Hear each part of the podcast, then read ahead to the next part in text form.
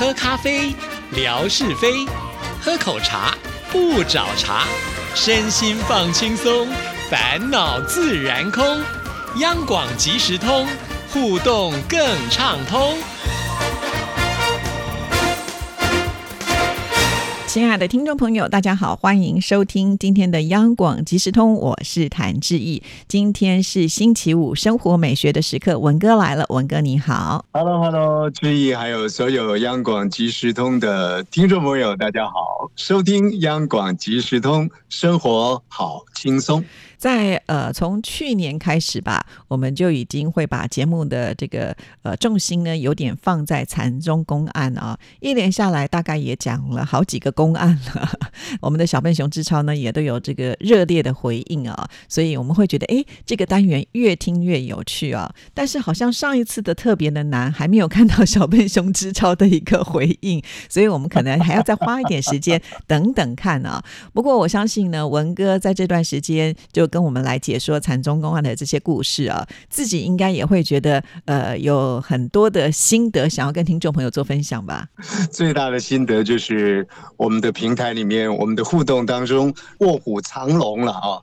积极热心来为我们解惑的，除了小笨熊之超之外。啊，很多的卧虎，很多的藏龙呢，还没有出来。如果最大的心得就是，当吴瑞文抛出了一个呃自己都不知道是怎么说的禅宗公案的时候，有人呢类似像小笨熊这样子来为我们做一些延伸，不晓得有多好啊！好，那听众朋友可能会说啊，你怎么把功课呢交给了大家了啊？其实这些禅宗公案，其实它就是来自于生活。那么生活的呈现呢，呃，在公案里面它是比较片段的。那有时候呢，你就会觉得它好像在天马行空当中啊，到底在说些什么？但是如小笨熊之超，如很多有所体会而还没有呢跟我们互动的朋友，我相信呢，大家都能够总结出一些人生的体验出来。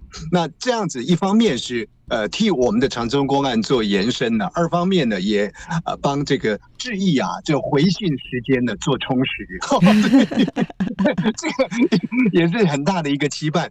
其实谈到回信时间呢，最近的这段时间，自从上一集节目我做了忏悔了之后呢，我开始都比较认真的把每一档的这个节目听完。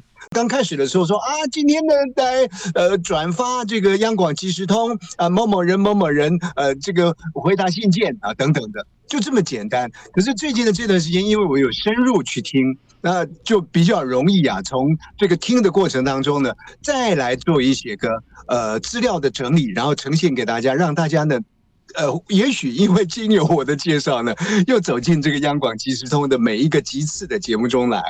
所以呢，很盼望啊，呃，好朋友们在听完这个禅宗公案的心得之后。啊，如果有一些宝贵的，即便是只字片语的一些体验呢，都能够分享出来。那一方面呢，呃，让我们的禅宗公案这样的一个主题呢，能够有所延伸。可是另外一方面，更积极的，我想也回馈一下呢，这个致意的央广即时通。所以在这里呢，我先做这样的一个注脚。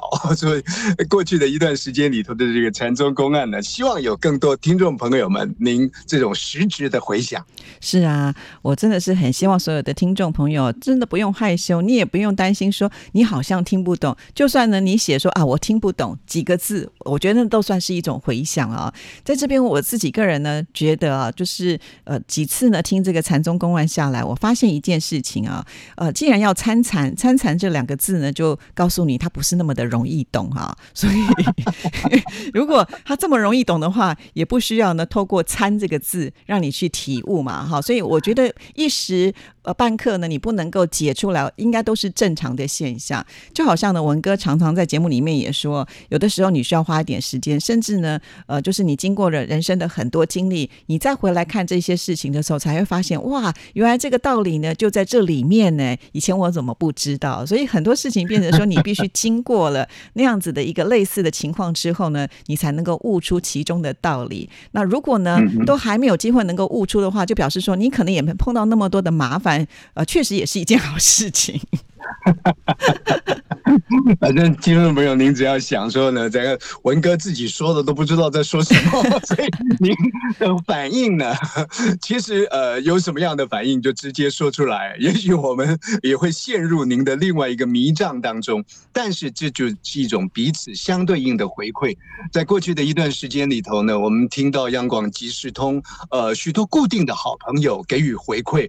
比方说，来自那么遥远的这个新疆的丘陵，比方说，来自呢比较近的啊，我们说呢这个美代子啊，我当然在过去的这个时间里头，他在台湾呢 比较少看到他的来信，可是只字片语的一种互动也有，还有更不用说了，像我们的大小姐啦、霞总啦，像我们来自越南的这个美霞姐妹啦等等的啊，呃。这些好朋友呢，他们已经是固定的成了这种回应的特定群了啊。那也让我们听出了他们生活体会当中的种种滋味来啊。所以这个就是一种美感啊。那我们真的是呃积极鼓励很多的朋友啊，尤其说有一个禅宗公案做话题的话呢，那您来参与也许是一种方式，或者是绕着您的这个生活点滴来参与也是一种方式。总而言之呢，在新的一个年度呢，希望。大家一起来丰富啊，我们的央广即时通，也让禅宗公案呢，如果是吴瑞文在这里呢，呃，做陈述的话呢，能够让他呢产生一些延伸性的一些效果出来啊，这是最大的一个盼望的啊。是，那我们在过去的这个时间里头呢，呃，介绍了呃不少的这个禅宗公案啊，如如果就标题来看的话，怎么说呢？你也看不见啦，呃，这里有菩萨吗？啊，就是这个滋味啦，还有佛。佛会来吃吗？哦，等等的啊，尤其更特别的，因为呃，小笨熊之超帮我们做的这个积极的回应，叫做大石作宴的 大石头作宴，到底要讲什么意思呢？哇，小笨熊之超呢就讲出了很多科学道理来啊，那那这个就就很有意思啊。那这是我把它总会整，但总会整之余呢，其实讲了半天这些禅宗公案呢，都在讲一个心。啊，佛家讲说心如工画师啊，心呢好像是一个会绘画的这个师傅一样，你要把它画成这个丑的，就是丑的；画成圆的，就是圆的；画成愤怒的，就是愤怒的。那禅宗呢，其实任何宗教呢，都是在修一个心呐啊，所以这个归结回来呢，大概重点在这个地方。是好，那既然有这么多的禅宗公案呢，我们也是呃没有办法说一次就能够理解，倒不如呢就多听一点故事啊，累积更多之后呢，呃，也许哪一天呢就突然呢一通就万通也说不定哈。因为据我所知，好像禅宗公案的内容非常非常的多，对不对？对啊，这个我们看星云大师啊说禅宗公案呢，说了三四百则哦。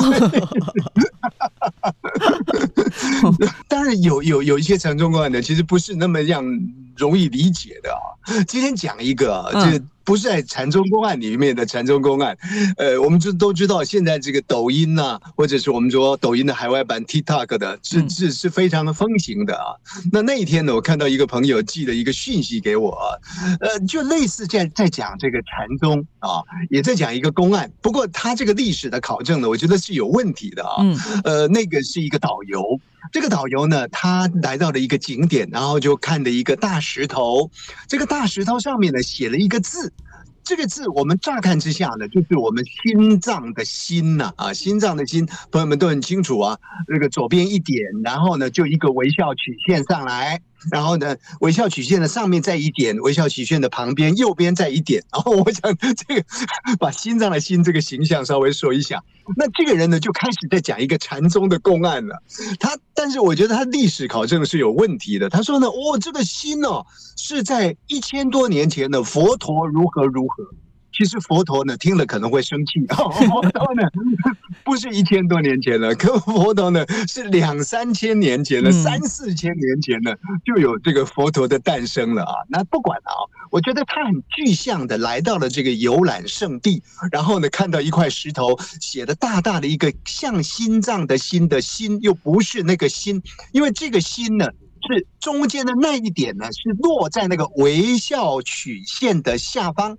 亲爱的听众，您仔细想想哦，心脏的心左边一点，对不对？嗯。然后一个微笑曲线中间有一点，可是他把这个点呢放在了这个微笑曲线的下方，那右边的那一点呢，同样放在那个地方啊，同样放在原来的这个右边的那个地方。那这个导游开始介绍了，为什么会有这样的一个类似心脏的心的这个字呢？为什么那一点会跑到外头来呢？他就讲了说呢，哎呀，大概这一千多年前了，有人呢去参见佛陀啊，那这个历史我刚刚讲过，其实是错误的，那也没关系啊，故事比较重要。他说呢，这个人呢拿了两束花啊去看佛陀，那佛陀呢看到这个人呢，就跟他讲说，哎，你要放下哦。这个人心里想说，叫我放下，怎么放下呢？好吧，那我左边的这一束花呢，我就把它放下。那佛陀呢又继续讲说，你要放下，结果他又把右边的这个花呢。给放下，那两束花都放下之后，应该已经舒坦了。可是佛还是说你要放下。哦，这个人就听不懂了。这个导游又继续说了，所以佛陀呢就在这个大石头上面大大的就写了这个字啊，这个中间的那一点呢跑到心的微笑曲线的下方。那佛陀告诉这个人呢，这个才叫做心。怎么说呢？因为心上面的那一点呢，你要放下，所以把中间的那一点呢，放到那个心的微笑曲线的下方，用这样的一个方式呢，来开示这个人。然后导游又继续说了，就是因为当年的佛陀写了这样的一个心中间的一点放在下面。这个地方呢，就成了一个游览胜地了。大家来看呢，一定要来朝心哦，这个心要放下。那。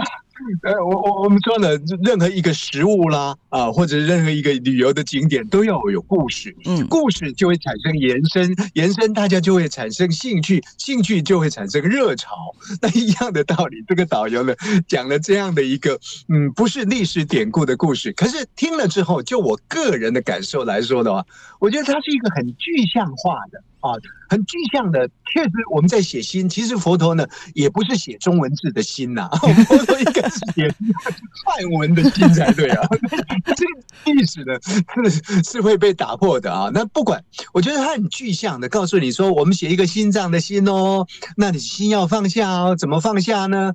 左边的那个放下，右边的那个放下，那中间的那一个呢？最重要的，其实你也要放下来。所以，亲爱的听众朋友。禅宗公案呢，其实讲了半天，心如工画师，通通都在讲这一颗心。那你有时候呢，觉得我心放不下，我这样纠结，我那样纠结，那你就想想这个错别字，中间那个点呢，就放下来了。有一个具象的感受的时候呢，也许更容易帮助您把心。放下来，哦，这样讲好像很简单哦，只要把那一点呢放下来就可以了。但是如果呢，我们现在就已经能够做到这一点呢放下来之后，我想以后的禅宗公案也都不用听了。有人说呢，呃，这不是啊，我呢是喜欢把那一点放上去的啊。以前我哥哥常跟我讲啊，说那，哎，你自以为是啊，然后呢就会跟我讲说，你这个叫什么呢？叫做臭。啊，我说的是臭啊，怎么说呢？他说你叫做自大。然后你把那一点放上去，就变成臭。你看呢，这一点重不重要呢？真的是很重要啊！哦，对，这讲起来真的是挺有趣的。就是透过文字呢，再把它具体化之后，好像大家那个印象就会变得特别的深刻了。就好像呃这样子的一个刻字，可能在当年也不知道是为什么弄巧成拙，但是后来的这个导游呢，他们就可以编出像这样的一个故事哈，呃，还把这个佛祖给端出来，让大家就觉得嗯，好像真的很有道理哦，非听不可。又就是觉得，哎，这里的它的禅意呢，或者是说它的呃这个深度呢，就来得更刻画越来越深了。是啊，这个生活当中呢，其实不是顺意的事情那么多了啊。我们说呢，夏大哥，我们吓一跳呢。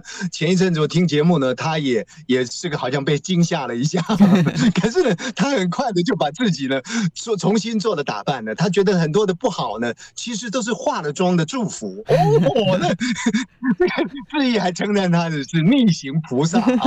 所以呢，我们呢其实也都应该呢试着去学习如何做好。逆行菩萨这样子呢，这个生活会比较顺畅一些。对啊，因为改变不了外面的时候，只能改变自己的内心，让自己平衡一点会比较好过。好，今天节目时间到了，我们就聊到这里喽，谢谢文哥，谢谢，拜拜，拜拜。